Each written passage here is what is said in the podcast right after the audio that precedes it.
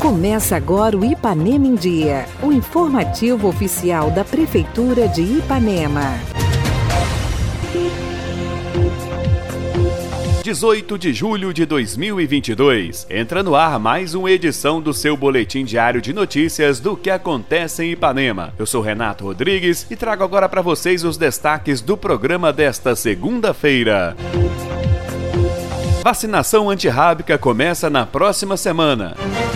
Assistência Social, reunião com beneficiários do Auxílio Brasil, alerta sobre drogas na família. E ainda, secretário de Habitação e Urbanismo participa falando sobre o andamento dos serviços na zona rural e limpeza da cidade. Comece a semana bem informado. Essas e outras notícias a partir de agora no Ipanema em Dia. Ipanema em Dia. Você em dia com a informação.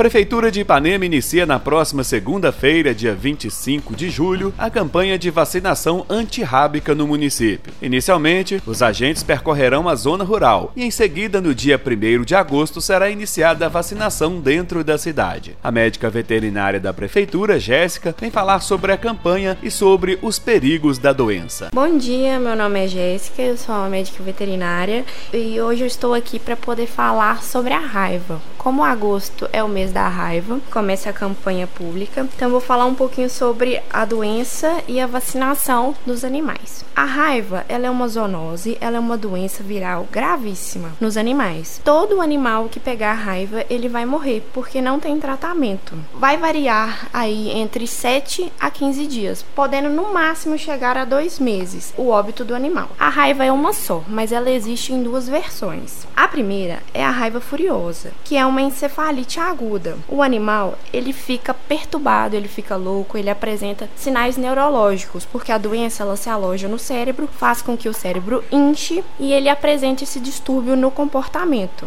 E também tem a raiva paralítica, que ela causa uma parestesia que vai paralisando os membros do animal. Ela é transmitida para todos os mamíferos, entre eles o boi, o cavalo, o cão, o gato, alguns animais silvestres. O cão e o gato, eles são os principais transmissores da doença, por, por conta do convívio que ele tem com os nossos seres humanos, né? São animais domésticos. O morcego, ele é muito associado ao principal vilão da raiva, mas nem sempre ele é o principal transmissor, porque não é todo morcego que ele vai apresentar o vírus da raiva. O morcego, ele é um hospedeiro, uma vez que ele está infectado, ele não manifesta os sinais clínicos, mas ele transmite a doença na mordida durante quando ele vai se alimentar. A transmissão da doença, como eu falei, ela é transmitida pela saliva. O vírus ele fica na saliva. Quando o animal ele morde, ele transmite essa saliva. Por exemplo, o gato. O gato ele tem o costume de auto se lamber. Com isso, o vírus ele fica alojado na pata. Uma vez que ele arranha, ele transmite o vírus para a pele do ser humano ou de outro animal. Então, qual que é a melhor prevenção que a gente pode fazer sobre a raiva?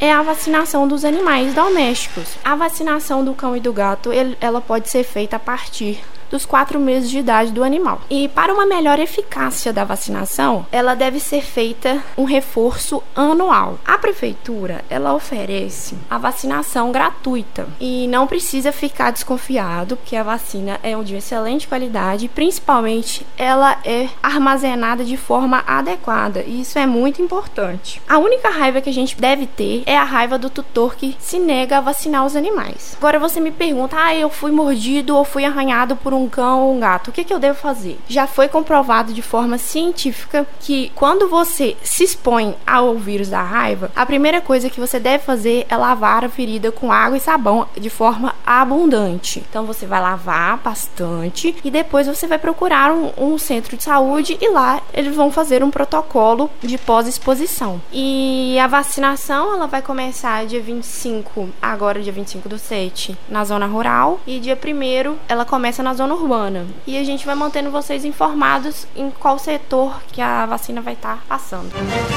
O encontro na última semana com os beneficiários do Auxílio Brasil serviu para alertar os pais sobre como identificar caso de filhos usuários de drogas na família. A diretora do CRAS, Romilda, veio dar mais detalhes dessa reunião. Nós temos um calendário né, de reuniões mensais do pessoal do Auxílio Brasil. E hoje a gente estava falando é sobre as drogas. A gente está mostrando para os pais é, os primeiros sinais que tem um filho está mexendo com droga. Foi muito bacana preparamos um slide aqui. Os funcionários aqui, a equipe técnica, né, prepararam uma palestra bem bacana para poder mostrar para os pais como eles identificam o seu filho mexendo com drogas. E está bem cheio o salão, né, graças a Deus. Que Ipanema tem mais de 2.500 famílias cadastradas no, no Auxílio Brasil. E a gente vê que as reuniões elas saem para 100 pessoas, 80. Então essas pessoas tinham que aproximar mais do CRAS e ver que a gente tem coisas boas para ofertá-los. Também, assim, aproveitando a oportunidade, falando que as pessoas devem, todo ano, atualizar esse cadastro. Tudo que muda na vida deles durante o ano, eles têm que repassar cá para o governo ficar sabendo e eles não correrem o risco de estar perdendo. Então, é necessário, é importante a presença deles no CRAS, anualmente e nas reuniões mensais. A gente já tem o calendário das reuniões, é só passar aqui e pegar. E quanto mais eles participarem, melhor para eles. Eu aproveito a oportunidade para agradecer aqueles que estão sempre aqui com a gente, né? Sempre participando de tudo. E agradecer a equipe técnica aqui do CRAS, que faz um trabalho excelente, né? Minha equipe, que é maravilhosa. Agradecer esse povo todo.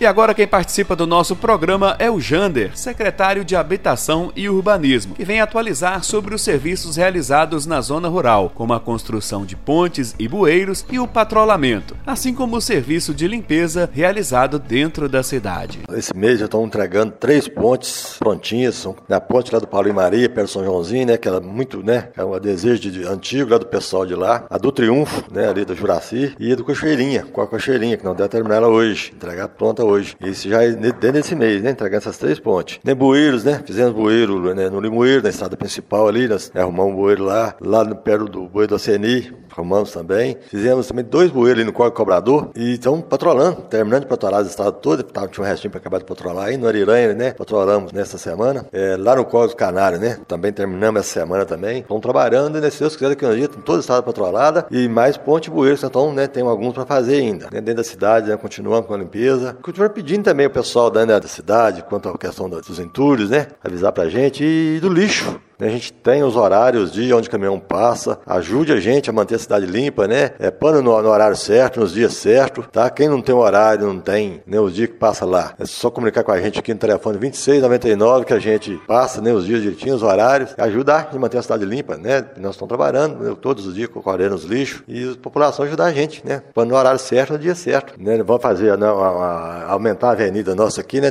Levar até na mina do São Pedrinho, né? A, a avenida com canteiro no meio, né? Coisa muito bacana, muito bonita. E 7 de setembro agora vai até lá no São Pedrinho, tirando a delegacia velha ali, que já tá, a nova já está funcionando lá embaixo, né? Limpar tudo aqui para vir o asfalto e terminar a avenida, vai até lá no, no São Pedrinho. Prefeitura Municipal de Ipanema, uma cidade que renasce. Participe do nosso programa. Envie um áudio com sua dúvida, elogio ou sugestão para o WhatsApp 33 3314 1406. E a edição de hoje fica por aqui. Nós agradecemos a sua audiência pelo rádio e pela internet. Prefeitura de Ipanema, uma cidade que renasce. Nós voltamos amanhã com muito mais notícias. Fica por aqui mais uma edição do programa Ipanema em Dia. Continue conosco nas redes sociais da Prefeitura.